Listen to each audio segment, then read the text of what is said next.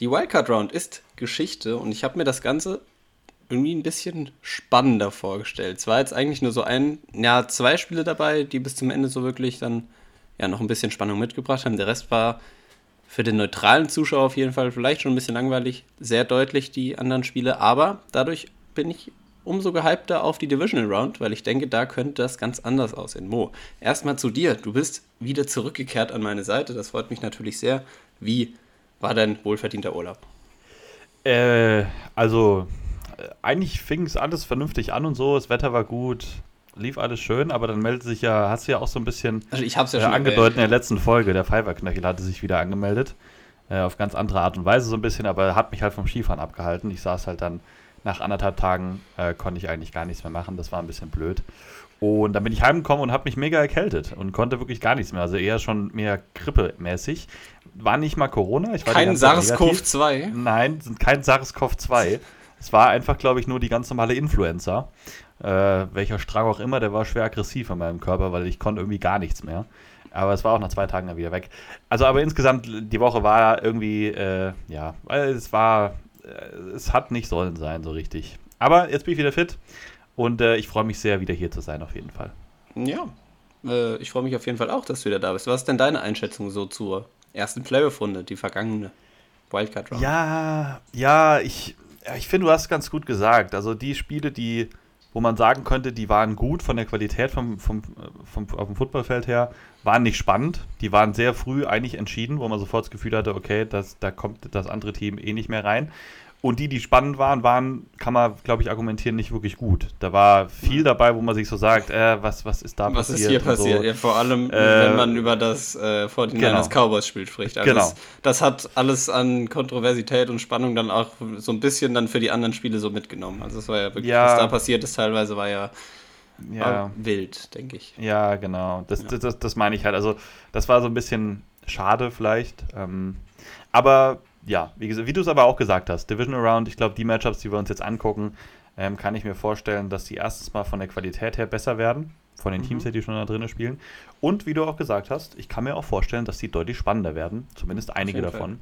Ja, ähm, ich freue mich. Das andere Spiel, was ja noch zumindest bis zum Ende spannend war, war Bengals gegen Raiders. Zumindest hatten die Raiders da ja noch in der eigenen Hand am Ende. Ähm, gab ja dann die ja, Interception, was ja sogar an der Goal-Line von Derek Carr, aber das hätte dann, ich weiß gar nicht, wie, wär, wie war es nochmal, die Ausgangssituation mit einer Two-Point? Nee, oder ging es in die Overtime dann? Ich bin mir gerade gar nicht nee, mehr sicher. Ich glaube, die waren mit sieben hinten. Ich glaube, die ja, haben noch 26, 19 ja, verloren richtig, so, ne? Ja, genau. Ja, stimmt, 26, ja. 19. Ja, es wäre in die Overtime dann wahrscheinlich gegangen. Es sei denn, sie wären ganz aggressiv irgendwie auf man, den. Man kann fast gegangen. argumentieren, dass man froh war, dass es nicht in die Overtime geht, weil das Spiel war am Ende auch irgendwie nicht mehr so ja. gut anzuschauen. Aber ja, äh, das ist richtig. Ja, ja, ja, ja. Ja. Und die anderen waren ja schnell gegessen. Ich denke mal, jeder weiß ja die Ergebnisse, deswegen, muss, deswegen sind wir ja weg von unserem alten Format. Man muss ja nicht alles wiederholen, aber das waren ja. Buccaneers haben die Eagles da sehr deutlich geschlagen. Da war irgendwie zu keiner Sekunde, hat man da irgendwie zumindest ja, sehr, sehr schnell gemerkt, okay, das geht in eine Richtung. Ähm, Chiefs gegen Steelers war auch deutlich und Bills gegen Patriots überraschend deutlich, würde ich sagen. Also das war ja unglaublich, mm. was die mm. Bills da geliefert haben und vor allem dann Josh mm. Allen, der mehr Touchdowns Josh als Incompletions Allen. hat. Mm. Wird ein sehr, sehr spannendes Matchup jetzt gegen die Chiefs. Da kommen wir dann gleich zu. Aber jetzt habe hab ich dich ja wieder zurück. Jetzt kannst du erstmal mit deinem Part, den du ja immer so schön begleitest, in den Folgen starten, oder? Willst du ein paar News mal raushauen? Erstmal bin ich mit meinen News dann jetzt gleich zurück und der News-Trailer ist mit mir auch wieder jetzt zurück. Ah. Deswegen hören wir uns den einmal an. Der NFL News Flash. Presented by Mo. Yes, sir. Okay, wir haben einige News. Ähm, es sind noch ein paar Ausläufer vom, vom Black Monday. Black Tuesday war es da ein bisschen dabei, über die du jetzt äh, letzte Woche nicht sprechen konntest, weil es da noch nicht passiert war, als du aufgenommen hast. Ähm, fangen wir damit mal an mit ein paar Entlassungen erstmal. Äh, Joe Judge, du hast in der Folge angedeutet und hast dich gefragt letzte Woche, warum ist Joe Judge, äh, hat er noch einen Job bei den New York Football Giants? Sie haben dich erhört, sie haben ihn dann den Tag danach äh, entlassen. Ähm, kann nicht wirklich, ich meine, du hast letzte Woche eigentlich schon gesagt, was das Problem mit Joe Judge war, Joe Judge war ähm, was da so schief gelaufen ist, was der für Reden geschwungen hat und wie wenig dabei rumkam. Ich glaube, da müssen wir jetzt gar nicht mehr viel drüber sagen. Äh, du hast schon gesagt, äh, darüber war es letzte Woche, wie gesagt, und äh, ich wollte es jetzt einfach nur mal zum Besten ja. geben. Es ist tatsächlich passiert. Ich glaube, gut für New York für ich die Giants. Äh, nächste Entlassung bei den Houston Texans. David Cully. Es hat ein bisschen länger gedauert, als man so ein bisschen erwartet hatte. Ähm, ja, David Cully war von Anfang an so ein bisschen äh, drüber spekuliert worden, ist das ein One-and-Done-Coach? Also wirklich nur das ein Jahr coachen, dieses Übergangsjahr übernehmen und dann eben gefeuert werden. Ähm, und jetzt scheint es tatsächlich so zu sein. Hm, willst du vielleicht mal was drüber sagen? Findest du das gerechtfertigt? Hättest du David Cully gern länger da gesehen? Äh, wie siehst du das? Hm, schwierig, also ich fand es auf jeden Fall. Das ist so eine ähnliche wie bei den Dolphins damals, die Situation, wo man nichts vom Team erwartet hat. Und ich finde, dafür haben sie dann am Ende auch wirklich teilweise sehr guten Football gespielt. Vor allem auch mit Davis Mills, der als Rookie, also auf jeden Fall zu den besten Rookie-Quarterbacks gehört hat jetzt dieses Jahr. Der hat ja wirklich sehr, sehr gut gespielt am Ende. Wer zumindest, ich hätte mich nicht drüber beschwert, wenn er da geblieben wäre. Und ich hätte auch nichts dagegen sagen können, weil ich fand, dafür haben die Texans teilweise schon relativ überzeugend gespielt für die Umstände, die sie momentan im Team haben. Aber kann auch schon verstehen, dass sie vielleicht, sag ich mal, ja, ja, höher hinaus wollen, sich dafür nochmal neu aufstellen wollen. Ich ja, weiß nicht genau. Also ich steh, bin da so ein bisschen zwiegespalten. Ich finde, beide Entscheidungen, also jetzt war es ja nur eine Entscheidung, aber ich hätte beide okay gefunden, auch wenn man mit ihm erstmal noch weitergemacht hätte. Man muss bei ihm, finde ich, immer sagen, das ist also das ist halt der Prototyp von einem One-and-Done-Coach, der eigentlich einen guten Job macht, der mhm. ein Team übernimmt, was wirklich am Boden war. Wenn wir mal überlegen, wo Houston am Anfang oder ja, vor der letzten Saison gestanden hat, äh, mit dieser ganzen Problematik um Deshaun Watson, mhm. haben alles weggegeben, hatten überhaupt keinen Spieler mehr im Endeffekt ähm, in ihrem Team. Äh, das war schon fand ich wirklich groß, was David Cully da noch rausgeholt hat. Aber ja. äh, es ist halt so, so ein Beispiel für die NFL, wo man sagt, eigentlich alles richtig gemacht, gut gearbeitet, aber mh, mm, in diesen Übergangsteams, äh, gerade wenn du wie die Texans jetzt vielleicht einen jungen Quarterback hast, sage ich mal, äh, in einem Rebuild drinne bist, dann will man ganz sicher als Houston ähm, halt einen Coach sich holen, vielleicht einen der größeren Namen in dem Sinne, mhm. vielleicht, nicht ein David Cully, sondern eben vielleicht ein Brian Flores oder sowas, einer dieser jungen Leute, ähm, der jetzt ja frei ist. Ähm, mhm. Ah, da kommt auch die ganze ganzen Deshaun Watson-Sache und sowas vielleicht nochmal ins Rollen bei den Texans. Wer weiß, das ist eine andere Geschichte. Da werden wir in der Offseason lang genug, glaube ich, drüber reden. Deswegen, da glaube ich, lassen wir erstmal so kurz äh, stehen, äh, diese ganze Sache da. Äh, ja, also wie gesagt, David Cully, glaube konnte gar nicht viel anderes machen. Der wäre so oder so dann äh, weg gewesen. Das war sowieso wahrscheinlich der Plan. Ähm, dritte Entlassung, über die wir noch reden können, ist der GM der Raiders. Äh, Mike Mayock wurde mhm. entlassen, kurz nach dem Playoff aus gegen die Bengals. Ähm, war jetzt nicht so äh, zu erwarten, unbedingt. Ehrlich gesagt, war jetzt kein, kein, keine Gerüchte schon vorher da drin. Wenn man aber jetzt sich seinen Field Record gerade mal jetzt so die, Letz-, die letzten Drafts zum Beispiel anguckt und sowas, ähm, wer da noch spielt und was die da so getrieben haben, die Leute, die sie gedraftet haben, ist das dann auch keine allzu große Überraschung, würde ich mal sagen. Ja, also es ist schon ein bisschen traurig, dass man dann im nächsten Draft jetzt nicht den üblichen Raiders Überraschungspick vielleicht hat, also den man sonst Stimmt. jetzt die letzten Jahre immer hatte. Vielleicht ändert sich da jetzt dann was und die Raiders True. picken tatsächlich irgendwas, was man vorhersehen könnte. Ja, ey, ey, gut, ich mag, die, ich mag den Gedankengang. Ich glaube, den hatten noch gar nicht so viele, aber den mag ich. Ja. Nein, ja. ja wie gesagt, ähm, wir, ihr kennt die Geschichten über Henry Rux, über Damon Arnett, über ihre anderen First-Round-Picks, die sie so gemacht haben, die wirklich nicht gut waren die letzten Jahre. Ähm, auf der anderen Seite, ich meine, die Raiders haben dieses Jahr auch wieder viel aus ihrem Team noch rausgeholt nach all dem und so. Ähm, das ist halt die andere Seite davon. Aber gut, also auch die Raiders suchen einen neuen GM und suchen auch einen neuen Head Coach. Ähm, es gibt noch viele dieser Gerüchte jetzt, sage ich mal, die hier so rumschwören. Also ich habe mich gefragt, ob wir die in die News reinpacken. Das könnte man jetzt alles durchgehen und über alles reden. Das wäre, glaube ich, zu lang. Das ist halt alles Gerüchteküche. Also zum Beispiel, da geht es um den Raiders Head Coach Posten, dass äh, Bisaccia da eine Chance bekommt. Es geht um den Steelers Quarterback der Zukunft. Es geht um Deshaun Watson natürlich. Es geht um Kirk Cousins, ob der getradet wird. Nur mal so ein paar Beispiele. Auch dass Russell ja. Wilson ähm, wohl nachgesagt bekommt, dass er seine Optionen einmal sich angucken will in dieser Offseason. Ähm, mm. Wie gesagt, das sind alles Gerüchte, die hört ihr viel, die werdet ihr noch viel hören über die ganze Offseason hinweg. Ich würde sagen, wir konzentrieren uns jetzt noch in diesen letzten Folgen Richtung Super Bowl auf die Spiele, die wirklich stattfinden, weil die können wir analysieren. Und ja. diese ganzen Gerüchte, da haben wir genug Zeit in der Offseason. Das wäre so mein Plan jetzt. Ich weiß nicht, ob mein Partner mir dazu stimmt. Ich stimme dir dazu und wenn jetzt auch in der Zeit schon was passieren soll, dass irgendwas final wird oder konkreter wird, dann werdet ihr es ja auf jeden Fall in den News dann mitkriegen. Es gibt ja momentan halt generell bei den, ich glaube sieben, sind es sieben Teams, die einen Headcoach suchen? Nein, ich glaube, oder? Mhm, ja, ich glaube auch. Ich meine, sieben gibt es jetzt halt auch, kommen die ganze Zeit diese Gerüchte rein, wer mit wem Interviews führt Genau, oder ja. Gespräche führen will. Das könnte man alles reinbringen, aber das ist halt dann sehr, sehr viel. Und natürlich halt auch absolut noch nichts Sicheres. Aber die Dolphins werden, ähm, fuck, jetzt fehlt mir, fehlt mir der Name. Offensive Coordinator 49ers Mike McDaniel, oder? Mike? Nein, ja. Doch, ja, oder? Mc, äh, McDaniel ja, oder? Ich glaube schon, ja. Ich ja, glaub, meine auch Mike. Wird, äh, ich glaube, heute Abend soll es da Gespräche geben. Natürlich per Video, ähm, Videokonferenzmäßig, weil er halt mit den 49ers ja eine Runde weiter sind in den Playoffs. Da reisen, ja, treffen sie sich natürlich, aber da gibt es die ersten Gespräche schon mal. Ein, ja, Mike, Mc, Mike, Mike, McDaniel, so heißt er. ja, Ich ein sehr mal. cooler Kandidat auf jeden Fall. Und ich wollte dich auch noch fragen, was ist deine Meinung so zu äh, Brian Dabol? Der Brian Dabol, Alter, als ich das gehört Ich habe. muss mich an der Alter, Stelle entschuldigen. Der Kerl ist Ich klasse. habe diesen Namen noch nicht ausgesprochen. Ähm, es ist der Offensive Coordinator der Bills, der auch für den Dolphins.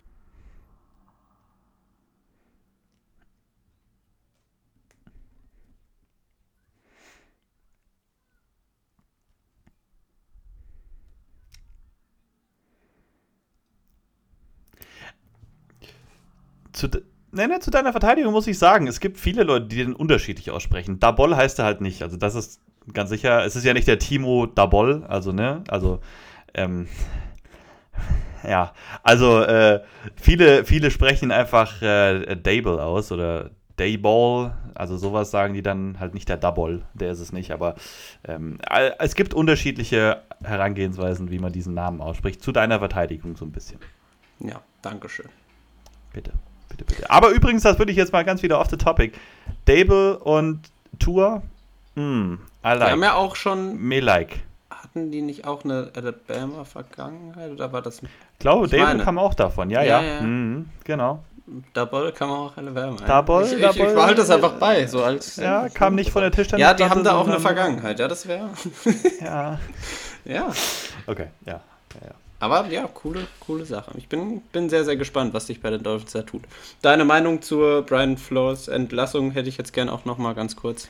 Weil das ist Ähm. mir wichtig, weil du bist quasi, du bist der Ex Football-Experte, dem ich in Deutschland am meisten vertraue. So, das ist halt einfach so. Ah, ich weiß nicht so recht, aber gut. Ähm, also, erstmal habe ich es wie alle anderen, glaube ich, auch nicht verstanden.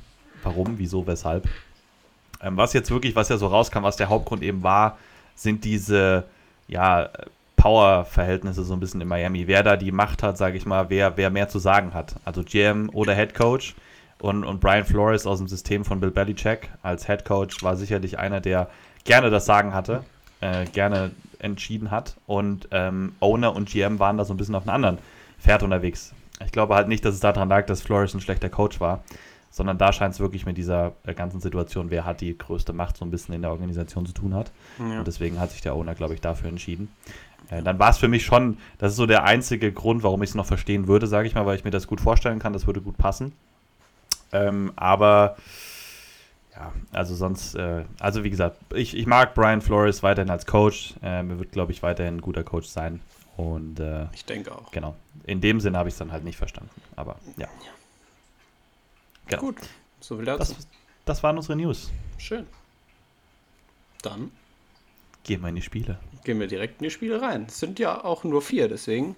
Das, ich finde das aber eigentlich ganz schön so. Da muss man sich nicht mit nichts rumschlagen, was jetzt gar nicht mal so interessant ist. So, dann kann man ein bisschen in kompakter vielleicht in der Folge hat man vier Spiele, wo man drüber redet und ja, das finde ich eigentlich ganz nett. Ist mir auch in der Solo-Folge letzte Woche aufgefallen. So, es war, ich fand es irgendwie cooler drüber zu reden. Es war einfach ein bisschen, bisschen entspannter, weniger Spiele zu haben.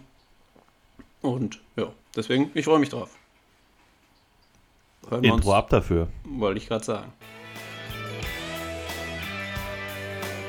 Washington meets Miami. Der NFL-Fan-Podcast mit Moritz und Colin. Schön. So, jetzt muss ich erstmal, eigentlich muss ich ESPN nicht aufmachen, weil die Spiele hat man, denke ich mal, alle im Kopf. Hast du dich schon ein bisschen vorbereitet mit irgendwie sogar- Coaches, ich hab- Film und alles mögliche? Ich, Habe ich. Habe ich wirklich. Ich habe für die Folge, ich ich, mir. ich habe dies ja geschrieben, ich war heiß wie Frittenfett und jetzt, da man halt nur vier Spiele hat, also wenn man ein richtiger, so richtiger Experte und sowas ist, sollte man das bei jedem Spiel machen. Ich habe es halt nicht bei diesen 16 Spielen jetzt am, am Ende der Regular Season, kann man sich nicht auf jedes Spiel so vorbereiten. Da habe ich nicht die Zeit zu halt. Aber jetzt vier Spiele, ja. Wenn du mich so fragst, habe ich tatsächlich gemacht. Das dachte ich mir tatsächlich. Ja. Dann bin ich mal gespannt. Du hast ja auf Twitter auch schon zu den Spielen, weil du nicht in der Folge zu hören hast, so ein bisschen deine Analysen immer rausgehauen. Ich bin sehr, sehr gespannt, was du sagst. Die wird auf jeden Fall fachkundiger sein als das, was ich sage. Ich will jetzt schon mal sagen, ähm, es tut mir jetzt schon leid, falls ich mich irgendwie mal wieder nicht gehört habe zwischendurch, wenn ich nebenbei auf meinen Laptop gucke.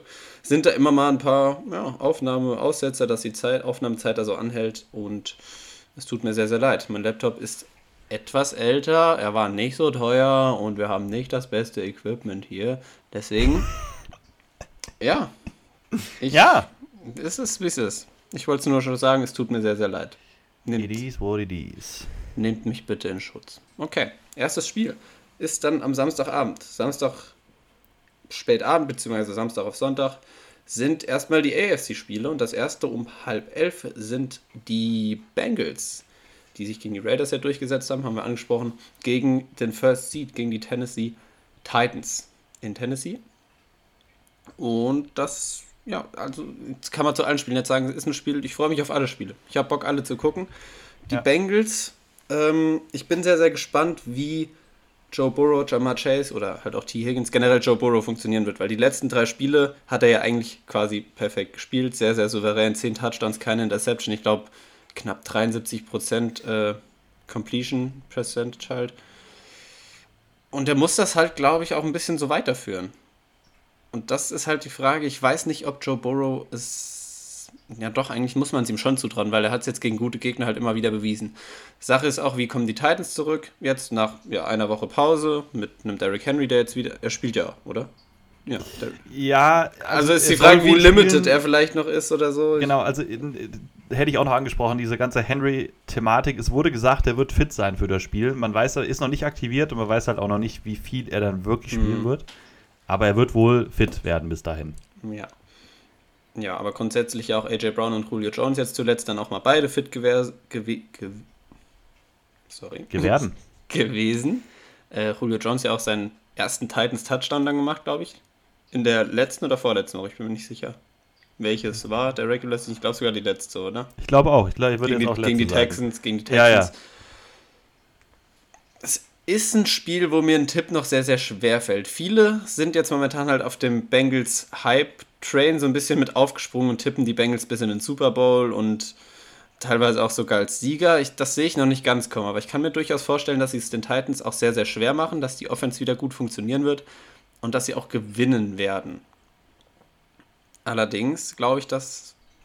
Boah, ja, vielleicht muss Burrow nicht mehr perfekt spielen. Mach du erstmal so eine kurze Analyse, ich will noch nicht zu meinem Tipp kommen. Jetzt komm du Okay. mal hier zu deinem schematischen Cover 3 und da muss er den Safety da. Ja, mach jetzt. Okay, ja, ich finde ich find schon, ich find schon heiß. Nein, also ich habe mir ähm, bei allen Spielen so ein bisschen einfach die Matchups, ähm, die, also eine Offense gegen dann die Defense Ja, okay. und andere Offense gegen die andere Defense aufgeschrieben. Da kann man kurz was zu sagen. Bengals Offense gegen, gegen Titans Defense erstmal. Ähm, wir wissen, wie, wie die Tennessee Titans spielen. Starke Front, spielen viel Man-Coverage hinten im Backfield drin. Manchmal zwei Safeties, öfters aber auch mal nur einen Safety, aber eher zwei Safeties mit Hooker und, ähm, und äh, Kevin Byard.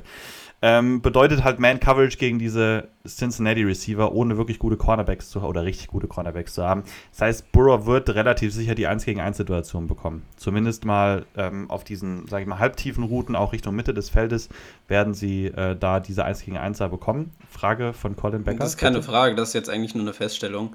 Ähm, ich habe mich mit dem defensiven System, sage ich mal, dass sie viel Man spielen, wusste ich jetzt nicht, aber sollte dann wahrscheinlich durchaus zum Problem werden. Vor allem auch Jamar Chase, das hat man ja gegen die Raiders wieder gesehen, dass Burrow teilweise einfach, ja, ohne große Reads einfach hat gesehen, Chase eins gegen eins außen und dann fliegt der Ball halt einfach in die Richtung. Und Chase hat halt einfach die Qualität dann so contested oder halt, wenn das so ein Backshoulder-Pass ist von, von Burrow auf Chase, die fängt er halt auch. Und wenn er diese Matchups wieder kriegt, könnte das schon sehr gefährlich werden. Und selbst wenn sie Chase dann irgendwie, ich weiß nicht, gecovert kriegen, hast du halt immer noch einen Higgins und einen Boyd dahinter, die ja auch durchaus die Qualität haben, um das Ganze dann richtig schwer zu machen für die Titans. Ja, genau. Wenn, wenn ich halt, wenn ich halt Tennessee bin, ist so ein bisschen das Mittel dagegen zu setzen. Wenn du Man spielst, musst du halt wirklich mit zwei Safeties hinten tief drinnen spielen.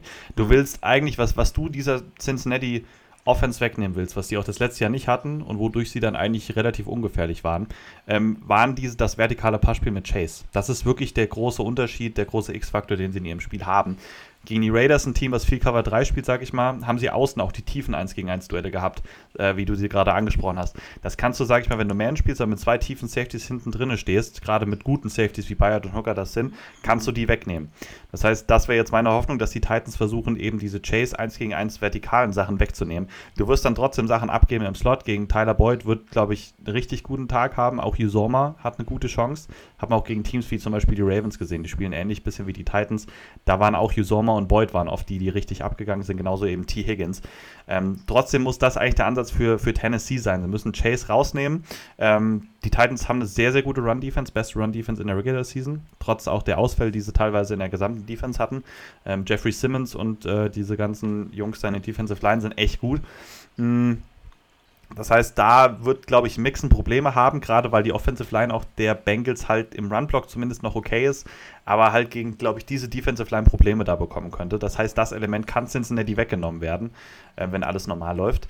Und dann ist halt der Vorteil für Tennessee auch, dass der Pass Rush gegen diese Offensive Line ganz gut funktionieren sollte. Ähm, haben wir aber auch auf der anderen Seite letzte Woche gegen die Raiders gesagt. Oder so das wurde das angenommen, dass Crosby und Garquay über die Edges gut Pressure bekommen können. Haben sie auch ein, zwei Mal geschafft, aber die Bengals haben es clever gemacht, haben viel den Thailand oder einen zweiten Thailand mit reingenommen, den mit blocken lassen. Ähm, Chip-Blocks gerade gegen Max Crosby, Max Crosby und sowas gegeben. Ich denke halt, das Ding ist halt, äh, gerade die Titans, sage ich mal, haben sind im Verbund stärker als vielleicht die Raiders. Die Raiders haben diese zwei richtig guten auf den Edges, die individuell stark sind, aber die Titans im Verbund haben ja noch Jeffrey Simmons da in der Mitte und dann mit ähm, Harold Landry außen und so haben die schon echt im Verbund äh, da eine richtige Stärke. Ähm, wird aber ähnlich, glaube ich, wie gegen die Raiders jetzt letzte Woche für die Bengals. Das haben sie da auch relativ gut hinbekommen, Burrow halbwegs zu protecten. Und wir haben auch gesehen, wenn Burrow selbst mal was kreieren muss, diesen einen geilen Throw, der eigentlich da ja. abgepfiffen worden ist, da war ja diese ganze Kontroverse, aber ja. der Pass von Burrow war trotzdem geil. Also ja. wie er da, ne, also der, der Pass war stark. Ähm, genau, das auf der Seite. Ähm, auf der anderen Seite, Tennessee Offense gegen äh, die Defense der Bengals für mich ein bisschen schwierig einzuschätzen. Wir haben die Tennessee Offense jetzt auch wieder mit Derrick Henry, ähm, Julio und AJ Brown halt auch so erst in ein paar Spielen gesehen am Anfang der Saison und halt lange nicht mehr. Da ist größte Frage sein für mich der Henry-Status. Klar, die anderen, die sie da hatten, Dante Deontay Foreman und so, haben das gut gemacht, aber ein Team spielt anders, wenn dann Derrick Henry im Backfield ist. Anders als wenn dann Foreman im Backfield ist. Ähm, genau. Ähm, was haben wir hier noch? Pass Rush muss so wie in die Raiders sein. Genau, also ich fand, der, der Cincinnati Pass Rush war echt auch wieder nicht schlecht. Trey Hendrickson und so und auch Sam Hubbard hatten ja echt auch da einen ziemlich guten Tag. Die Tennessee Offensive Line hat auch schon öfters mal gewackelt. Ähm, auch da wichtig im Endeffekt, ähm, gute Run-Defense gegen Henry hinzubekommen und wenn sie einen Dropback haben, dass Tannehill erstens nicht unbedingt aus der Pocket raus kann, sondern ihn schnell zu schnellen Reads zwingen. Ähm, da war er öfters mal halt wackelig. Mhm. Problem wird halt hier für mich sein, trotzdem, dass ähm, die ja, Defensive Backs von äh, den Titans, äh, von den, von den Bengals äh, auch jetzt sage ich mal zum Beispiel gegen die Raiders gar nicht so unbedingt so perfekt aussahen. Mm, dass Tennessee mit AJ Brown und Julio Jones, ähm, gerade wenn sie schnelle Reads machen muss, gerade AJ Brown halt über die Mitte des Feldes meistens oder meistens die Mitte des Feldes attackieren. Äh, mit kurzen Pässen, die er dann, die er dann eben mit Yards auf der Catch, sage ich mal, Upfield nehmen kann. Ähm, Jesse Bates für mich da ein wichtiger Faktor in der Mitte des Feldes, ähm, der so ein bisschen die Defense da zusammenhält, gerade eben gegen diese Routen AJ Brown. Ähm, wichtig halt, dass er da keine großen Big Plays zulässt, was relativ einfach ist. Gameplan für Tennessee muss für mich trotzdem sein, dass sie den Run etablieren. Mm. Ich habe hier aufgeschrieben, Gameplan müsste so sein: Henry, Henry, Foreman, Brown, Jones, Henry. Das muss so ungefähr die Reihenfolge sein, wie sie attackieren können und müssen. ähm, wirklich run-heavy spielen, wenn Henry halt halbwegs fit ist und dann halt einfach so ihr Spiel aufziehen. Das ist das Tennessee-Spiel, was sie auch am Anfang der Saison eigentlich haben wollten. Also sie wollen gut den Ball laufen und dann halt durch den Threat von Henry einfach ihre Receiver 1 gegen 1 bekommen, dann mit Yards after Catch eben Dinge zu gewinnen. Das sehe ich hier schon auch gegen diese Cincinnati Defense. So gut ist sie nicht, die ist halt solide, aber glaube ich jetzt halt nicht, dass sie, sage ich mal, die Offense groß stoppen können von den Titans, ehrlich gesagt. Aber wie gesagt, das Problem ist halt bei Tennessee, wir wissen es nicht so richtig, wie fit die alle schon sind, wie gut da schon auch dann alles funktioniert. Die hatten jetzt eine Woche Pause. Auf der einen Seite gut für, sage ich mal, können alle ein bisschen resten und so, aber ich, ich bin mega gespannt. Ich kann es auch echt schwer einschätzen. Also die anderen Spiele, da hat man so ein bisschen mehr Feeling, finde ich, für als für das hier. Das ist so ein bisschen, mhm. ich, ich weiß es hier auch gar nicht so richtig. Ja, ich würde jetzt, also um mal zum Tipp zu kommen, nee, eine Sache wollte ich noch sagen, zur ähm, Cincinnati Offense gegen die Titans Defense. Und zwar, beziehungsweise bezieht sich eigentlich mehr auf die Bengals, habe ich so ein Statistikvideo gesehen, wo es dann auch nochmal um die Sacks ging. Und kann es sein, dass Joe Burrow wieder am meisten gesackt wurde? Beziehungsweise mh, die meisten Sack, also Yards hat, also für Yards, Ja, die er nachher gesackt wurde. Ja, ich glaube, dieses so Yards bei Sack, das liegt Ja. Klar, er hält den Ball oft lange, aber die O-Line der Bengals ist. Ja, jetzt noch nicht. Klar, im Nachhinein kann man auf jeden Fall sicher sagen, Chase zu draften war richtig. Das kann man sagen, aber die Bengals sollten trotzdem jetzt weiterhin natürlich dann auch in die Line investieren, weil wenn du das jetzt schon so vorfindest, sage ich mal, Joe Burrow mit der Offense, dass der wieder dein Quarterback der, der ja, weiten Zukunft, weil der ist ja erst im zweiten Jahr, solltest du den gut beschützen. Das fand ich nämlich krass, als ich die Statistik gesehen habe, dass der wieder, ich glaube, über 500 Yards nach Sechster, also Raumverlust halt hatten. Ich weiß gar nicht, wie man das genau nennt, die Statistik auf Englisch. Ja. Weißt du, wie die heißt? Sack? Nee, Yards? nee. Ich weiß es nicht. Ja, Aber man weiß ja, was ich meine. Und, achso, ja, dann wollte ich zum Tipp kommen. Und zwar orientiere ich mich auch so ein bisschen daran, dass die Titans im letzten Spiel gegen die Texans, die natürlich auch nichts zu verlieren hatten, die Titans hatten ja vielleicht so einen leichten Druck, aber die Texans haben halt einfach frei aufgespielt. Ist dann immer ein unangenehmes Spiel, aber haben da auch ein bisschen gezittert und ein bisschen gewackelt. Und ich glaube, dass die Bengals mit dem Hype jetzt, ja, ich, ich finde es auch, Oh, es ist wirklich schwer. Also ich kann mir vorstellen, wenn Derrick Henry spielt und sie kriegen das mit dem Lauf so hin, wie du es gesagt hast, also so Run Heavy, da immer wieder First Downs und dass die Bengals nicht gestoppt kriegen, ist das, glaube ich, zum einen natürlich sehr, sehr frustrierend und dass sich die Bengals dann vielleicht auch selbst zu sehr, also unter Druck setzen, weil sie denken, sie müssen unbedingt als mitscoren und dann auch vielleicht Fehler passieren von Joe Burrow. Aber ich sehe irgendwie die Bengals ein bisschen ich kann mir vorstellen, dass sie das Spiel noch gewinnen. Im Super Bowl sehe ich sie nicht, das kann ich vielleicht erst schon mal sagen, aber ich tippe die Bengals mal knapp vorne mit einem, ja, so einem Field Goal Sieg mit drei Punkten auf die Bengals. wir haben noch gar nicht den, den Spread zum Beispiel gesagt. Da ist Tennessee Oh, das mit haben wir äh, nicht, stimmt. Ich dreieinhalb hab's jetzt gar Punkten nicht auf.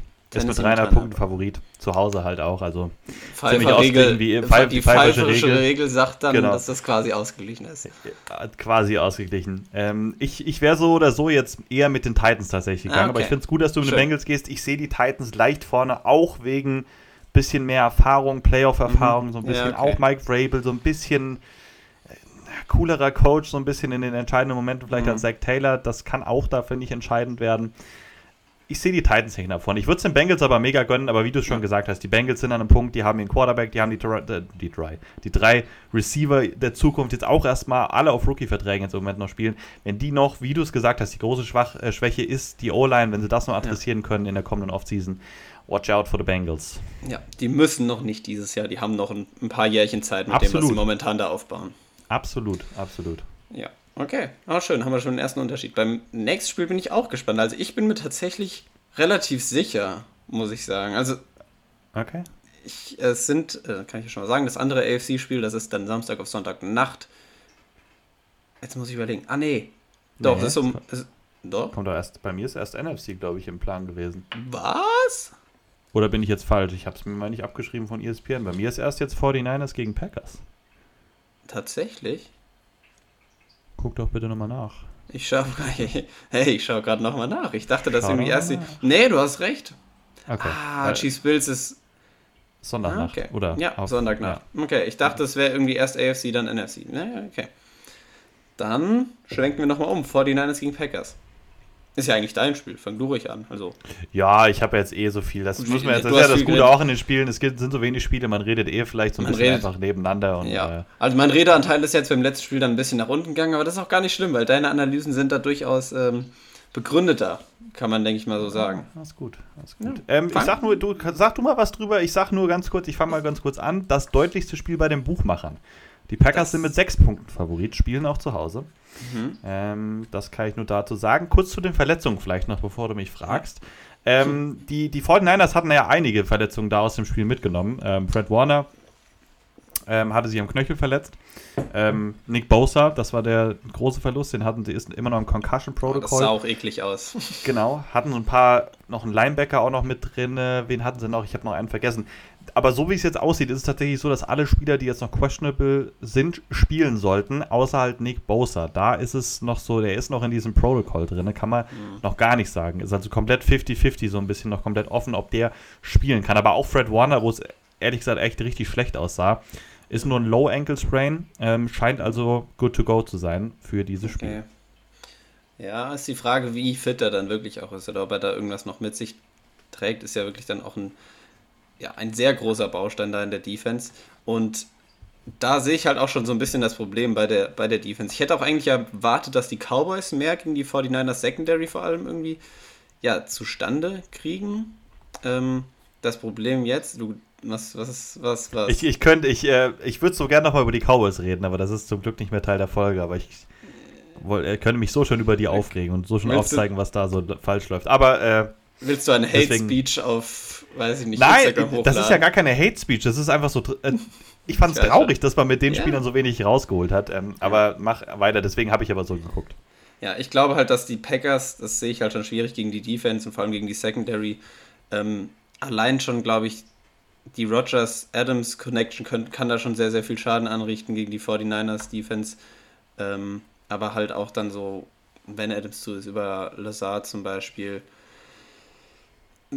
sehe ich die Packers halt einfach nochmal ganz, ganz deutlich in ihrer Offense vor den Cowboys. Und ich glaube auch nicht, dass, ich glaube, die Packers werden da einfach ihrem geduldigen Spiel so einfach treu bleiben können, werden punkten können, sehr, sehr konstant. Und dann kommt es halt bei den 49ers drauf an, dass, ja, dass sie einfach da regelmäßig so mitgehen können in ihrer Offense. Und ich glaube, dass Jimmy G er hat da ja auch wieder seine, seine, die Interception von ihm war ja wirklich auch überworfen da den Receiver. Es war eine dumme Interception zu einem dummen Zeitpunkt, die die Cowboys da auch ja, zurück ins Spiel gebracht hat, auch in dem Moment. Und ich kann mir nicht so ganz vorstellen, dass er ein fehlerfreies Spiel ähm, managt da einfach. Und deswegen, ich glaube, das bräuchten die 49ers halt wirklich so ein fehlerfreies Spiel fast schon in der Offense von Jimmy G und dass der Lauf halt wieder so gut funktioniert. Und das sehe ich momentan gegen die Packers nicht kommen. Die, denke ich, in ihrer Offense einfach zu zu viel Qualität haben und dazu sehr scoren werden. Vor allem im Lambo, das macht es natürlich nicht leichter, das macht es sehr, sehr schwer vor allem ähm, bei den Packers zu spielen. Deswegen denke ich, dass die da auch gewinnen werden, die Packers. Und ich finde es auch, wenn ich mir die Spiele so angucke, ja, würde ich auch schon sagen, dass das durchaus dann auch mit der großer Verletzung, wenn er dann ausfallen sollte, generell eine Verletzung der Schwächung, auch wenn man die Qualitäten so sieht, schon gerechtfertigt, glaube ich. Weiß ich nicht. Nee. Weiß ich nicht. Nee. Ja, da würde ich wahrscheinlich nicht mitgehen. Ich würde mit dem Spread minus sechs Punkten würde ich die, die, die 49ers nehmen, wenn ich jetzt drauf wetten würde. Also ich okay. glaube, dass es knapper wird. Ähm, was ich mir aufgeschrieben habe, ist erstmal, dass beide Offenses für die jeweiligen Defenses ein absolutes Mismatch, Mismatch sind. Mhm. Packers Offense hast du gut angesprochen. Quick Game, Devante Adams, ähm, gerade gegen diese Soft Zone Coverage, die halt die 49ers oftmals spielen da wird viel möglich sein für Rodgers. Wird schnell den Ball rausbekommen und so. Ähm, Devante Adams habe ich auch geschrieben. Der muss eigentlich 10 Catches plus haben. Wird er wahrscheinlich auch bekommen, relativ sicher.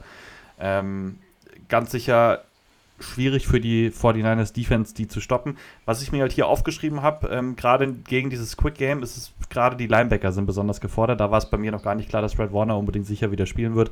Fred Warner, mega X-Faktor. Mitte des Feldes muss der locked up haben. Ähm, sie müssen versuchen, eben Rogers irgendwie davon abzuhalten, die ganze Zeit den Ball auf Adams einfach zu verteilen oder auch auf die Running Backs.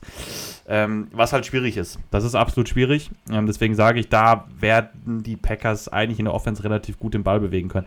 Was man halt auch schon gesehen hat, öfters in der Vergangenheit, ist, dass äh, die Offense der Packers in den Playoffs so ein bisschen von ihrer Dominanz oder von ihrem Selbstverständnis abgenommen hat. Wo mhm. Rogers dann zu viel auf Adams geguckt hat, wo er zu viel gewollt hat, äh, zu locker den Ball bewegen wollte. Das muss die Hoffnung der 49ers sein. Deswegen ist auch Nick Bosa mega wichtig. Du hast auch gesehen gegen die Cowboys, gegen eine Offensive Line, die ganz sicher besser ist als die der äh, Packers, mm, dass sie innerhalb von ein, zwei Sekunden brutalen Druck hinbekommen haben mit, mit dem Foreman-Rush. Auch das müssen sie hier hinbekommen. Sie müssen wirklich schnell bei Rogers sein, dass er den Ball kriegt er eh meistens schnell raus, aber halt vielleicht unter Druck wegbekommt und dann vielleicht ein, zwei Fehler macht, sage ich mal. Das müssen sie versuchen, dadurch eben, ähm, sage ich mal, vielleicht mal einen Stop hinzubekommen, was schwierig genug werden wird. Ähm, aber auch auf der anderen Seite, das muss ich auch ganz klar sagen, die 49ers Offense ist ein brutales Mismatch für diese Packers-Defense. Ähm, man hat es gesehen gegen die Cowboys. Das Run-Game von Shanahan ist unglaublich gut. Shanahan ist der beste Run-Game-Designer in der NFL, den wir wahrscheinlich aller Zeiten gesehen haben. Was der macht mit seinen Motions, auch wie er seine Offensive Linemen teilweise verschiebt oder die blocken lässt, den Fullback einsetzt, die Tight Ends einsetzt, auch Receiver als Blocker einsetzt. Das ist besonders. Das ist wirklich schwer zu stoppen. Und die Packers Defense, gerade die Run Defense, ist nicht besonders gut. Auch gegen Teams, die eigentlich gar nicht so schematisch so eine gute Run ähm, Offense, sage ich mal, haben, wie jetzt die 49ers. Mich würde es nicht wundern, wenn die Niners wieder 40 Mal den Ball laufen. 25, 30 Mal mit Mitchell und die anderen paar Mal noch mit Debo Samuel. Hat er auch gegen die Cowboys ja öfters mhm. gemacht. Ähm, und ich glaube, damit können sie das Spiel wirklich dominieren. Was schwierig werden wird, ist, äh, denke ich schon, gerade Jair Alexander könnte auch wieder zurückkommen, ist gerade diese, sage ich mal, einzelnen Shotplays vielleicht auf ähm, Brandon Ayuk. Die werden sie relativ gut rausnehmen können, würde ich jetzt mal vermuten. Ähm, auch Debo Samuel als Receiver vielleicht, sage ich mal, nicht mehr so dominant wie vielleicht in anderen Spielen. Das Gute ist, die 49ers haben noch einen Kerle, über den wir letzte Woche gar nicht so richtig gesprochen haben. Der heißt George Kittle. Den haben sie auch noch. Der kann über die Mitte des Feldes dominieren. Das kann er locker tun. Er spielt dann gegen Linebacker wie in Devontae Campbell, der sicherlich eine gute Saison gespielt hat, aber nicht einen George Kittle irgendwie covern kann. Und da haben sie keinen, den covern kann. Ähm, bei den 49ers hast du aber auch schon angedeutet, halt immer die große Frage, was macht Jimmy Garoppolo? Macht er wieder ein, zwei dumme Entscheidungen, ist das Spiel wahrscheinlich vorbei. Das heißt, Jimmy G darf nicht, wie jetzt gegen die Cowboys, erstmal diese eine dumme Interception werfen und auch bei, bei Dritter und Zehn, wo er Ayuk, der völlig frei war, weil Dix wieder total geburnt worden ist, ja. ähm, äh, den dann halt verfehlen. Das darf er nicht machen. Das heißt, klar, die 49ers brauchen hier ein perfektes Spiel, aber ich glaube, wenn die 49ers hier ein perfektes Spiel hinbekommen, ohne große Turnover, was viel verlangt ist mit einem Jimmy mhm. G, ist mir schon auch klar, dann können die das Spiel hier auch gewinnen. Das würde mich nicht wundern. Gerade im Lambo Field, es wird kalt, habe ich gesehen, es kann Schnee geben. Da ist ein starkes Run-Game besser als ein starkes Passing-Game, sage ich mal. Leichter zu ähm, etablieren und zu verwirklichen dann in dieser Kälte einfach. Ne? Also ich würde ich würd mit dem Spread nicht mitgehen. Ähm, also du gehst auf jeden Fall mit den Packers, habe ich jetzt rausgehört. Ich gehe mit den Packers, ja ich würde wirklich gerne mit den 49ers gehen. Ich weiß nicht, ich habe irgendwie so einen kleinen Man-Crush auf Debo Samuel, auch ein bisschen auf Kyle Shanahan einfach. Ich bin ein Riesenfan irgendwie von denen jetzt geworden, so wie sie gespielt haben. Mhm. Ich werde aber auch mit den Packers gehen. Also, ich mag die 49ers auch, nur ich glaube, dass ja, die ja. Packers zu stark sind. Ich glaube auch, ich, ich fand, Jimmy G saß teilweise, also mir kam es so vor, als hätte er da teilweise auch wirklich relativ leichtes Spiel im Passing-Game gehabt, weil Dix hat sich wirklich oft, war äh, Ayuk da weit auf, weil der Dix spielt so aggressiv, da wird er wirklich oft ja, mit Double ja, ja, irgendwie geburnt und dadurch hat er wirklich offene Pässe teilweise gehabt, Garoppolo. Fand ich jetzt. Nee, fandst du ja, nicht? also schon, also klar, wenn du gesehen hast, wenn er Dix eigentlich äh, angegriffen hat, äh, die waren meistens leicht. Ja. Ähm, aber ich fand auch, er hat wirklich einige Pässe angebracht, gerade bei Third Down. Ich erinnere mich da an die 2-3 auf, auf Joanne Jennings. Das mhm. waren Pässe, die, bringen, die bringen vielleicht nur zehn andere Quarterbacks an. Also, ich fand Jimmy G hat richtig gut gespielt gegen die Cowboys. Und halt außer diese zwei Pässe. Aber das ist halt das Jimmy G-Problem. Mhm. Die zwei Pässe sind dann halt meistens brutal böse. Und die könnt ihr dann ein Spiel verlieren. Mhm. Aber ich fand sonst, also, ja, hat auch einige leichte, das ist ganz klar. Äh, Cowboys, wie gesagt, da offensiv wie defensiv. Ähm, ja. ja, aber ich finde es wirklich schwer. Also wundert euch nicht, wenn die 49ers da reingehen und auf einmal das Spiel gewinnen. Ähm, aber ich würde jetzt auch, wenn ich tippen muss, würde ich noch mit den Packers gehen. Aber ich kann mir gut vorstellen, dass das so ein ganz, ganz knappes Ding wird, was vielleicht sogar mit einem Field Goal am Ende entschieden wird. Ja. Ja, ich bin gespannt, wenn es schneiden sollte, inwiefern das vielleicht dann ein Vorteil ist, wie du es gesagt hast, für die 49ers. Weil ich meine, die Packers sind Schnee ja durchaus auch gewohnt, so. Das ist ja nichts Neues für die. Die werden da schon einen Plan dann dahinter haben und können damit umgehen. Aber vom, vom Prinzip her hast du natürlich recht, dass das Run-Game dann tendenziell natürlich erstmal der 49ers, was ja auf jeden Fall besser ist als das Run-Game der Packers, sollten die 49ers vielleicht zum kleinen Vorteil dadurch gewinnen können. Ich bin sehr, sehr gespannt auf das Spiel, wie auf alle. Ja, da, da habe ich auch, würde ich wieder fast behaupten, das ist das Spiel, auf was ich mich am meisten irgendwie freue, vom Matchup her, ich weiß nicht. Ja, ja, ja, da würde ich schon fast mitgehen. Muss ich auf jeden Fall äh, Freitag auf Samstag viel und lange schlafen, damit ich da äh, fit bin. Ja, fühle ich. Mhm. Gut. Dann kommen wir zum Sonntag. Mit den Rams gegen die Buccaneers. Beide haben sich ja, relativ komfortabel da durchgesetzt. Die Rams ja gegen die Cardinals, wo die Cardinals halt auch wirklich sehr, sehr, ja, schon enttäuschend waren.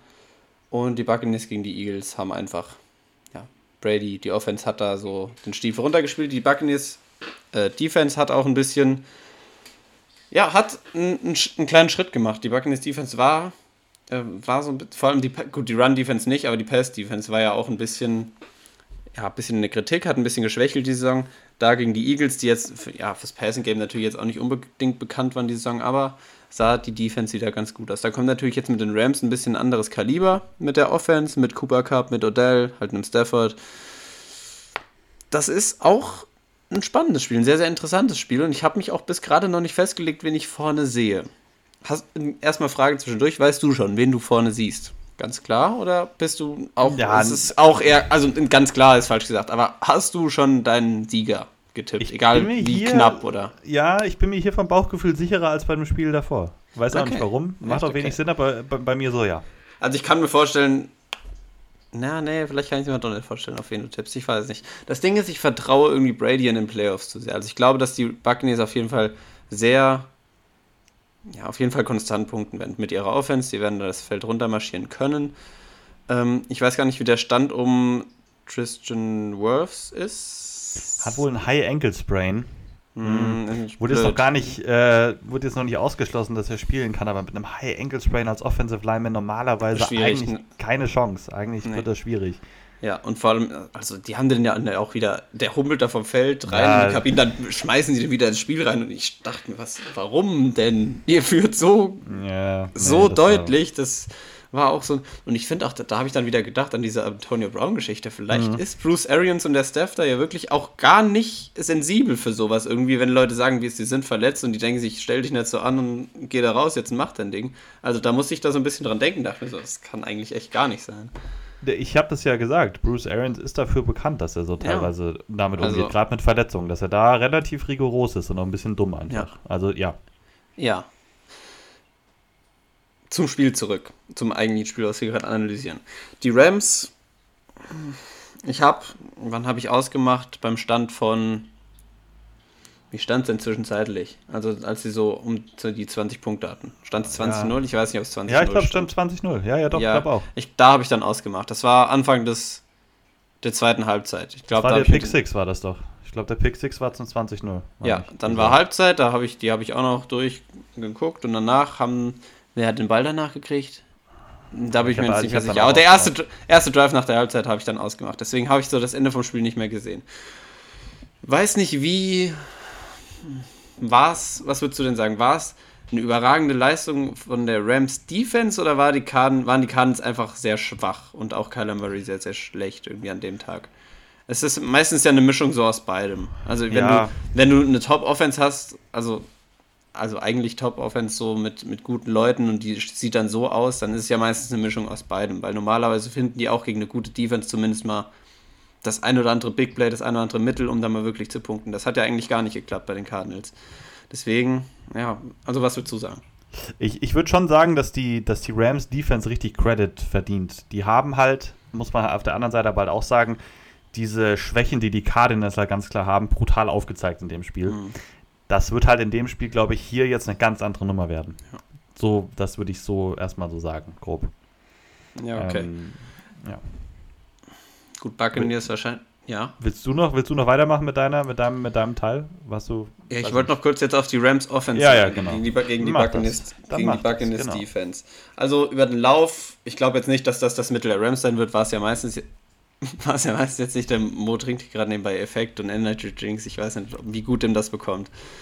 Aber vielleicht braucht er das auch einfach nach ein paar ja, Nächten mit weniger Schlaf jetzt, wo die Playoffs angefangen haben. Ähm, ja, also ich denke, der Run wird nicht das Mittel sein der Rams gegen die Buccaneers Defense und gegen die Buccaneers Line. Das sind wir uns, denke ich, einig. Du nix, das finde ich schon mal gut. Und vor allem auch- wenn du Cooper Cup hast und einen Odell, der ein ganz gutes Spiel auch hatte gegen die Cardinals, ähm, denke ich, dass halt wieder das Passing Game so in den Vordergrund rückt. Das ist die Frage, auch Matthew Stafford ist auch immer so ein bisschen Tagesform, der kann auch wirklich Aussetzer drin haben.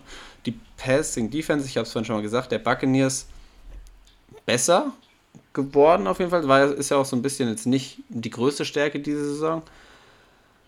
Ich tue mich da noch ein bisschen schwer, aber ich glaube, dass die Rams das wird gut funktionieren in der Offense. Allerdings glaube ich auch, dass die Buccaneers in der Offense ordentlich funktionieren. Aber das ist auch so ein enges Ding. Ich glaube, mit dem Run, jetzt bin ich mir gerade gar nicht mehr sicher, von Netwa hat ja noch nicht wieder gespielt, ne? Wie sieht es da auch, aus? glaube ich, nicht zurückkommen. Ich habe jetzt noch nichts gehört, dass ja. der. Da war ja der Running Back dann Ward. Das hat mir erstmal so wenig gesagt. Irgendwie Vaughn oder nicht? Also Vaughn bei, bei oder Ward? Vaughn. Vaughn. Okay. Vaughn. okay. Ja. ja. Und ich glaube auch nicht, dass die Buccaneers. Also ich glaube, es wird, wird, wird, wird wirklich so ein, so ein, ja, ein Spiel, ich wollte es auf Englisch sagen, ich habe es nicht hingekriegt, ein Spiel, wo es viel auf den Pass ankommt. Und ich denke, da werden sehr viele Bälle durch Luft fliegen, da wird nicht so viel gelaufen werden oder zumindest wird es viel mehr aufs Passing-Game ankommen. Und ich tu, also du hast dich ja scheinbar schon festgelegt, aber ich bin mir da wirklich, mach du erstmal deine Analyse, bevor es zu meinem Tipp kommt. Vielleicht stimmt die mich ja noch ein bisschen um, aber ich, es fällt mir noch sehr, sehr schwer. Ich, ich war ja lange sehr hoch auch bei den Rams und ich glaube auch, dass sie, sag ich mal, wenn sie ein perfektes Spiel hinlegen, auch diese Buccaneers schlagen können. Jetzt habe ich schon so ein bisschen meinen Tipps, Tipp rausgegeben. Ja, Wie du es aber, also du hast, ich wiederhole dich jetzt nicht, was, was du gesagt hast, was ich hier auch ganz klar stehen habe, ist, dass das Cup und OBJ ähm, Mismatches kreieren können, dieser Secondary, die besser ist, wie du es gesagt hast, weil sie auch gesünder ist, weil sie alle eigentlich ihre Cornerbacks zum Beispiel schon mal wieder zurück hat. Das Problem ist halt einfach Matthew Stafford. Und äh, wie gesagt, wenn ein Matthew Stafford gegen die Buccaneers, sage ich mal, es hinbekommt, über vier Viertel keine total wilden Entscheidungen zu treffen und seine Pässe zu treffen, seine Passfenster zu treffen, glaube ich schon, dass die Rams hier 30 Punkte auflegen können gegen diese Buccaneers Defense. Das ist nicht ausgeschlossen. Mm, wie gesagt, der Run wird nicht so wirklich stattfinden. Das habe ich auf Twitter letzte Woche geschrieben. Mit Lavonte David und Shaquille Barrett ist das eine ganz, ganz andere Einheit. Das hast du sofort gesehen. Und dann auch bei den Buccaneers ist es auch so, da geht es dann wirklich um was in den Playoffs. Da merkst du dann auch einfach, da ist ganz anderes Energielevel einfach da drin, als vielleicht noch die letzten Wochen der Regular Season. Die waren teilweise ein bisschen sloppy. Das ist jetzt weg. So, und dann hast du auf der anderen Seite halt Tom Brady. Und Tom Brady, hast du gesehen, wie, wie, wie, äh, wie die Eagles gespielt haben letzte Woche? Soft in ihren Zones gesessen, so ein bisschen Soft Coverage gespielt, die Receiver einfach 5, 6 Yards laufen lassen. Tom Brady zerpflückt dir diese Defenses.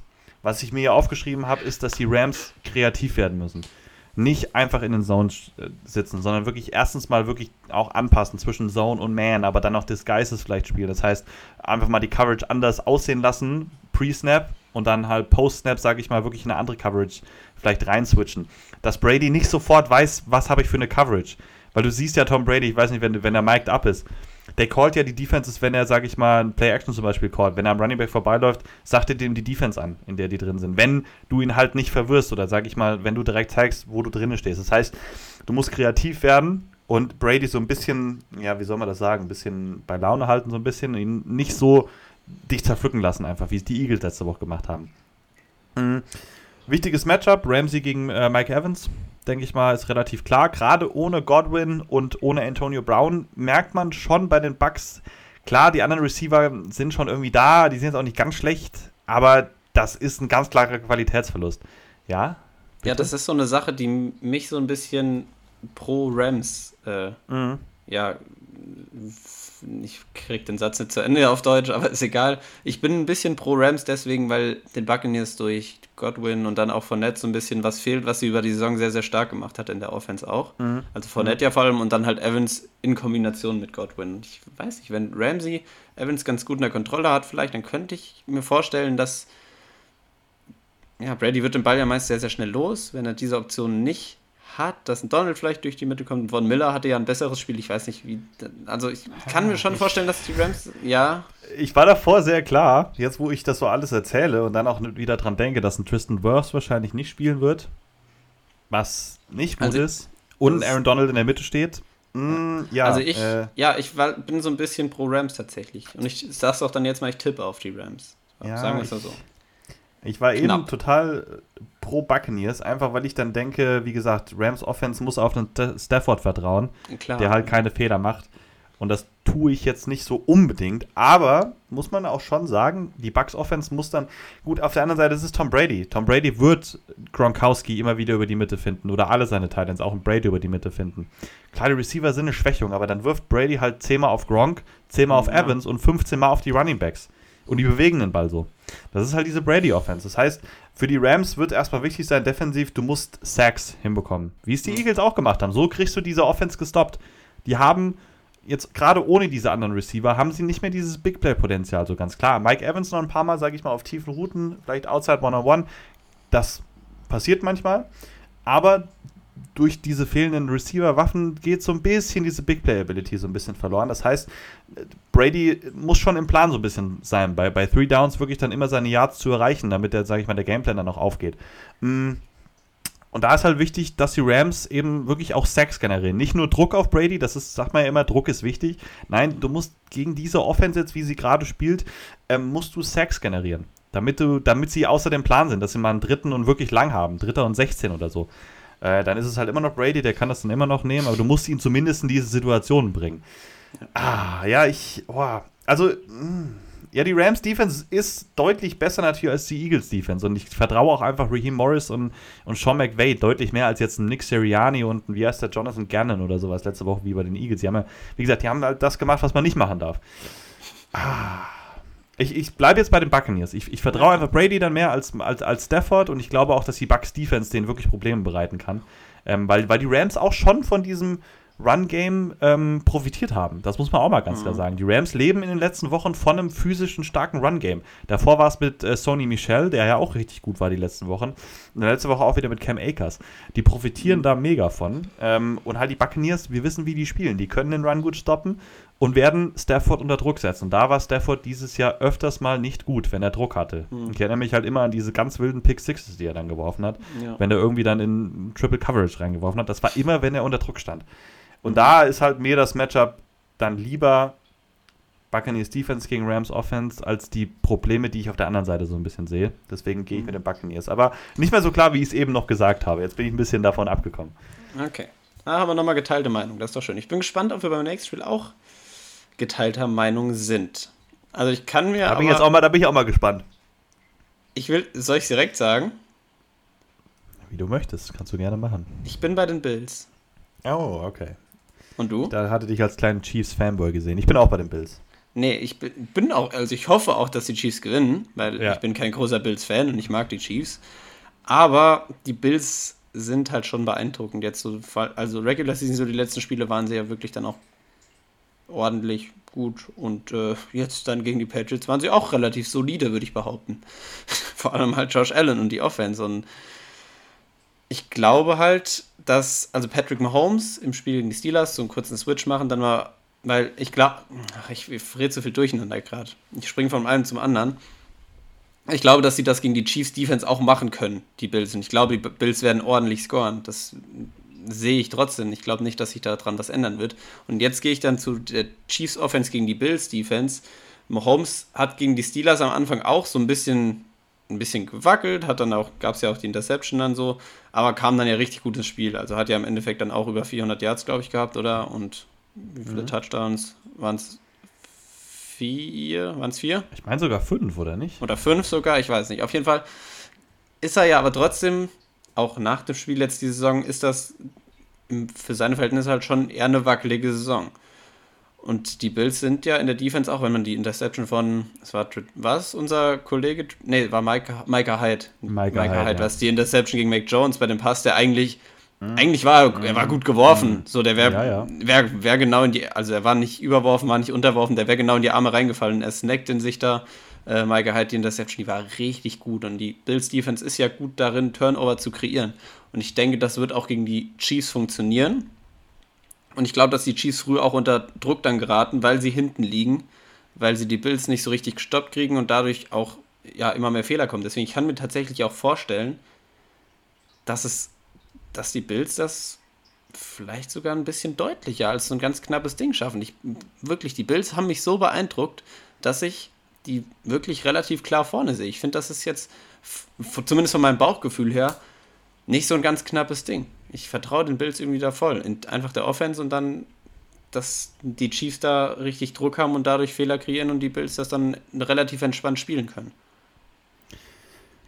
Ja, ich, ich verstehe, was du sagst.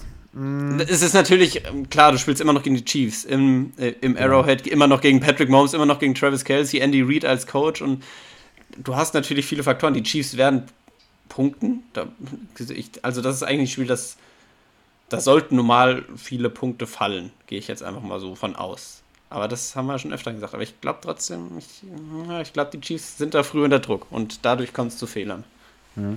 Ich, ja, das Ding muss man jetzt auch mal mit, mit Mahomes und dieser ganzen Chiefs Offense auch sagen. Was sie in den letzten Wochen gemacht haben, das war schon wieder wirklich beeindruckend. Die spielen halt ganz anders als die Jahre davor, nicht mehr ganz so spektakulär. Aber wie dominant die dann wurden, als sie danach, nachdem sie das 7-0 hinten lagen gegen die Steelers, nach diesem mhm. TJ Watt da, Fumble Recovery und, und dann äh, Touchdown davon, wie dominant die dann waren. In den nächsten gefühlt 15 Minuten haben die ja drei, vier Touchdowns einfach aufgelegt. Ja. Ne? Also wie, und gegen eine Steelers Defense, wo wir alle sagen, die ist immer noch ziemlich gut, ne? Also dieses, wenn die Chiefs ihr Momentum mal haben, gerade wenn sie zu Hause spielen, das ist bei denen schon auch echt ein Riesenunterschied da in diesem Stadion, das kommt halt mega dazu, dann sind die so dominant. Und das ist halt das Ding bei den Chiefs. Dann sehe ich halt nicht, dass diese Bills Defense die groß stoppen kann. Ne? Also das heißt, Chiefs Offense für mich der Key, nimmt das Momentum mit, bekommt Momentum so ein bisschen rein, bleibt wie immer geduldig. Auch die, auch die Bills haben sie auch im ersten, die haben ja schon gegeneinander gespielt dieses Jahr, ähm, werden es wieder so machen. Zwei Safeties hinten tief drin. Ich habe sie jetzt auch stehen, hast du eben angedeutet. Die beiden Safeties der Bills als absolute Playmaker, Poyer und Micah Hyde. Das hast du letzte Woche gesehen, was das für ein Play war von Micah Hyde. Sowas brauchen die auch wieder gegen die Chiefs. Ne? Selbst wenn, sage ich mal, Mahomes dann diesen 1 gegen 1 Shot hat, wie Mac Jones ihn auch hatte, einen perfekten Ball wirft, dann kommt Micah Hyde aus dem Winkel da rein. Das war ein unglaubliches Play. Also, ne, Safeties als Playmaker.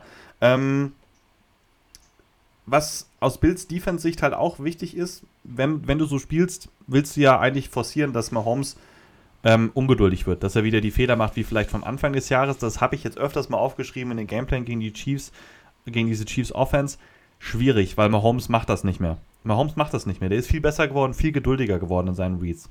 Ähm, geht immer noch sicherlich ein bisschen besser. Es gibt Quarterbacks, die besser sind in diesem Quick Game, sag ich mal, und diese schnellen ersten Reads nehmen. Aaron Rodgers ist da viel besser als ein Patrick Mahomes, aber er macht eben nicht mehr diese brutalen Fehler und übertreibt es einfach. Das macht er nicht mehr. Das heißt, da wird es wirklich schwierig sein. Ähm, für die Chiefs Offense selber Gameplan wie gegen die Steelers. Versucht den Ball zu laufen. Das machen die Chiefs weiterhin nicht, weil es irgendwie nicht in ihrer DNA so ein bisschen drin ist. Es passt nicht so richtig rein. Aber auch gegen die Bills kann man das machen. Die haben diese Offensive Line, die mega dominant einfach sein kann. Äh, Jared McKinnon, äh, letzten zwei Wochen ja gespielt, übernimmt da so ein bisschen diese Running Back 1 Rolle, mhm. ähm, sah richtig gut aus. Also er kommt da rein auf einmal, der sieht besser, noch spritziger, schneller aus als noch ein Daryl Williams. Ähm, auch Edward Hilaire ist immer noch angeschlagen, questionable, könnte aber wieder zurückkommen. Bin mal gespannt, wie das sich da so ein bisschen aufteilt. Aber sie werden trotzdem, die Offense der Chiefs wird den Ball viel werfen werden wieder ihr geduldiges Spiel aufziehen. Travis Kelsey wird da sicherlich einen guten Tag haben. Ähm, muss sich da dann gegen einen Tremaine Edmonds was durchsetzen, was er aber kann. Ähm, ja, und, und, auf der anderen Seite, das ist halt das Geile an dem Spiel. Also irgendwie beide Offenses so ein bisschen haben eigentlich ein geiles Matchup und ich glaube, dass beide wirklich viele Punkte scoren können. Ähm, ich vertraue ich jetzt der Bills Offense mehr als der Chiefs Offense?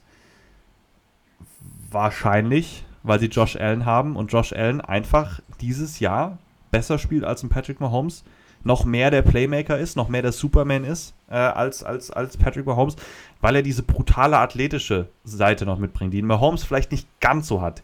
Diese, diese Runs, die der hat, diese, diese Physis, die der bei diesen Runs hat, das ist unglaublich. Das ist einzigartig. Das hatten wir so nicht in der NFL. Und auch schon, ich kann mich nicht daran erinnern, dass wir sowas jemals mal hatten. Will jetzt nicht zu viel hypen. Hm was für die Bills dann auch wichtig ist, das haben sie auch im ersten Matchup gemacht, ähm, sind sie viel über Titans und Runningbacks tatsächlich gekommen.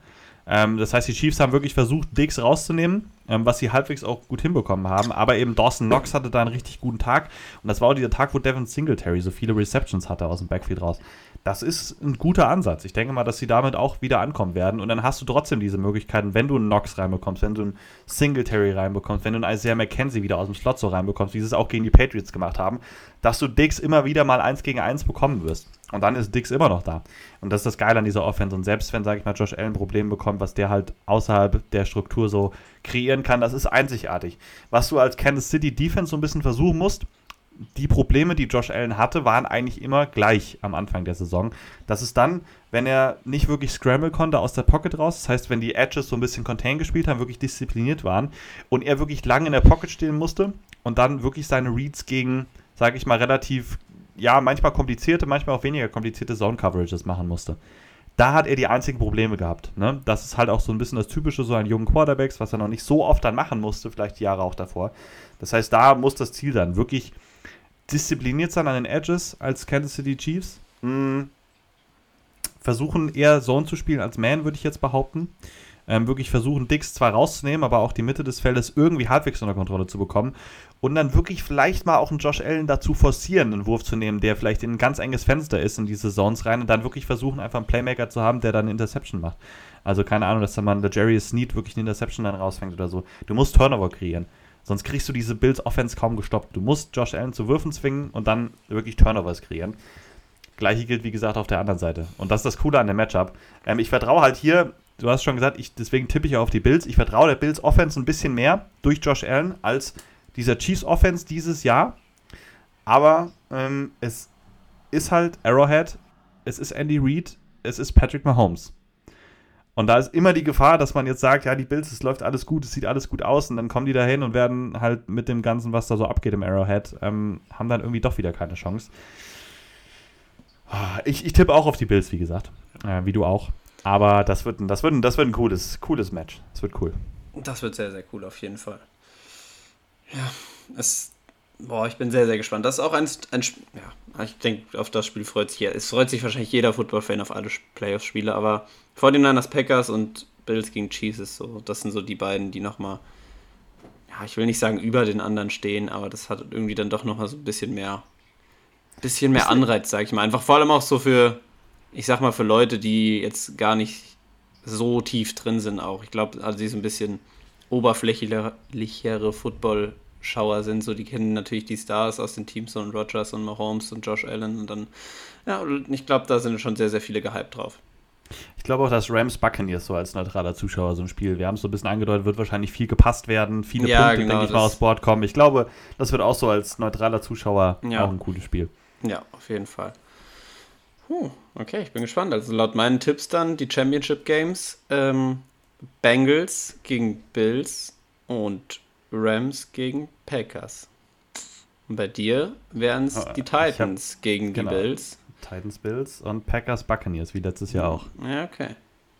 Ich wollte ich wollt die vor Soll ich 49ers tippen? Na, ich tippe 49ers. Ich tippe okay. 49ers. Ich bin mehr bei den 49ers. Ich habe so ja, okay. ein Bauchgefühl. Ich habe Bauchgefühl. Letzte Woche habe ich es mir nicht getraut, weil ich, obwohl ich dachte, dass die 49ers gewinnen und dachte auch, die sind eher Favorit als die Cowboys. Ja. Und bin trotzdem auf die Cowboys gegangen, weil ich, weil ich, gedacht habe, mit so viel Talent kann man doch da nicht verlieren. Aber hm. ich gehe mit den 49ers.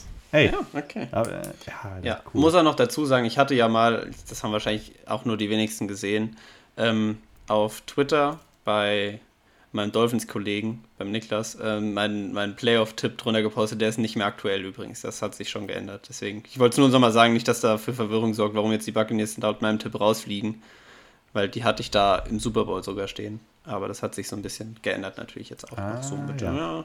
Also es ist nicht das Aktuelle. Und dann habe ich noch eine. Ja, oh nee, du wolltest noch was sagen, bevor ich. Nee, ich wollte nur fragen, wie du. Hast du letzte Woche komplett richtig getippt, die ganze Wildcard-Round eigentlich? Ich glaube schon, ne? Mm. Ich weiß gar nicht. Also du hast auf jeden Fall auf die Bengals getippt gegen die Raiders. Ja. Hast du auf die 49ers getippt? Ich das glaube schon. Das ist gerade das, was ich am überlegen bin, aber ich meine auch, ja. Ich glaube, Weil genau, du hast, glaube ich, drauf getippt und ich habe dann so ein bisschen als Unterschied, ich habe, warum auch immer, ja. auf die Cowboys. Rams hattest du auch, glaube ich. Mhm. Hatte ich nämlich auch. Buccaneers hattest du auch, ja. Ich meine ja. auch, du hast ich auch, alle. Ich glaube, ich habe richtig getippt, ja. Ja, das ist immer. Vielleicht okay. tippe ich ja bis in den Super Bowl hier alles richtig in der Folge. Hey. Wer weiß. Ich habe leider, wie gesagt, schon diesen einen Fehler jetzt drin. Ich habe es ja leider ja, auf Twitter okay. gepackt. Ich, könnte jetzt, ich hätte erzählen können, wenn ich das nicht dahin gepackt hätte, dass ich auch alles richtig habe, aber leider nicht. Dann ganz kurz noch, äh, wo, wo ich kurz den Super Bowl erwähnt habe, so mit Hinblick darauf, den werden wir vermutlich auch zusammen gucken, eventuell dann so in der größeren Gruppe. Und da gibt es ja auch die feierliche Übergabe der Preise für Fantasy Football. Da wollte ich dich jetzt nochmal fragen, willst du mit deinem Preis für den Zweitplatzierten, äh, kriegst du ja, einen, ja so einen Mini-Helm? Willst du noch warten? Oder ich willst würde, du da Also wenn es für alle okay ist, würde ich dann gerne noch warten. Weil dann jetzt, warten ne, wir. Also, ey, ich, ich muss ja die Besorgung dann noch machen und das Ganze halt... Äh, als, ja, dieses Jahr war ich ja der GM der Liga, äh, muss ich das Ganze dann noch ja, kaufen, aber dann bestelle ich dann also noch keinen Washington Football Team Helm mit, sondern warte einfach mal noch ein bisschen und dann, wenn ja. dein Team einen neuen Namen hat, ein neues Logo, einen neuen Helm, dann kriegst du das Ganze auch. Da bin ich auch so gehypt drauf, Alter. 2.2.22, yes. Mann, da habe ich so Bock drauf, Alter. Das ist so cool. dass das dann so schnell schon zu bestellen ist. Ja, es wird schwierig. Ja, hm, so ein Mini-Helm. Wahrscheinlich wird, wird er nicht direkt am 2.2.22 in den Shop da reinkommen, aber irgendwann dann in naher Zukunft wirst du das Ganze dann auch kriegen. Ich Ja, wollte es ja. nur erwähnt haben oder mal nachgefragt haben. Genau. Und dann haben wir auch über eine Stunde wieder voll gekriegt mit nur vier Spielen. Das finde ich eigentlich sehr schön. Ja, ich äh, war echt war eine schöne Folge. Ich glaube. Ja, bin gespannt, ob wir es nächste Woche dann mit zwei Spielen auch hinkriegen. Oh, ich gucke, ja, ich schaffe das schon. Ah, ich, hab, ich hätte auch wieder noch Ah. ein bisschen mehr erzählen können. Ich habe Ja. ein, zwei Punkte gar nicht erwähnt, die ich hier stehen hatte noch. Sollte klappen, denke ich. Ja. Gut. Dann, Das war's. das war's. Ja. Jetzt mache ich mir gleich Kartoffeln. Schön. Ah ja, und du so? Äh, ich habe schon gegessen, deswegen ich weiß noch gar nicht, was ich mache. Ei, um Viertel vor sechs ist der Junge schon fertig mit Essen. Ja, ich hatte ja, genau, genau. Ja. Nee, ich mach kurz meine Schlussworte, dann kannst du wieder, Ja, wieder das. dich verabschieden. Mm, Liebe Leute, schön, dass ihr da wart. Danke wieder fürs Zuhören, falls ihr hier noch da seid überhaupt. Ähm, hat wieder sehr viel Spaß gemacht zu zweit. Ähm, wir freuen uns mega auf die Division Round. Folgt uns und mir auch auf Twitter, weil ich bin eigentlich schon relativ aktiv jetzt auch gewesen. über die, gerade die Playoff-Spiele. Ja, der Pfeiffer, der ist sehr, sehr aktiv auf Twitter. Das, Genau. da, da lohnt sich zu folgen. Da kriegt ihr Da wirklich viel zu lernen. äh, guten Content. Da lernt ihr noch was. Da kriegt ihr auch messerscharfe Analysen. Also, no Ja. joke, folgt dem Pfeiffer auf seinem privaten Instagram. Den findet ihr. Auch wenn ihr auf unseren äh, Twitter, Washington Meets ja. Miami Twitter geht und wer so wem da folgt, da ist der Moritz auch dabei. Genau, genau, genau. Also macht das gerne. Ähm, ja, und sonst würde ich sagen, viel Spaß in der Division Around und dann hören wir uns nächste Woche wieder. Macht's gut, bis dahin und ciao. Ja. Habe eigentlich sonst jetzt nichts mehr hinzuzufügen, was ich noch sagen wollte. Wahrscheinlich, ich mache so immer die gleiche Verabschiedung, mache das so ein bisschen zu einem Markenzeichen, aber ich vermutlich hat noch nie jemand die Verabschiedung gehört, einfach weil die Leute einfach schon abgeschaltet haben. Doch, bestimmt. Die hören das immer bis zum Ende. Bestimmt. durch. Aber ich werde es auch weitermachen, weil finde ich cool, das ziehe ich weiter durch. Viel Spaß, sag auch dann von meiner Seite bei den, bei den Playoff-Spielen diese Woche. Wir hören uns in der nächsten Woche dann noch mit vier übrigen Teams. Championship Games stehen dann vor der Tür. Und bis dahin, bleibt gesund, macht's gut, haut rein und ciao.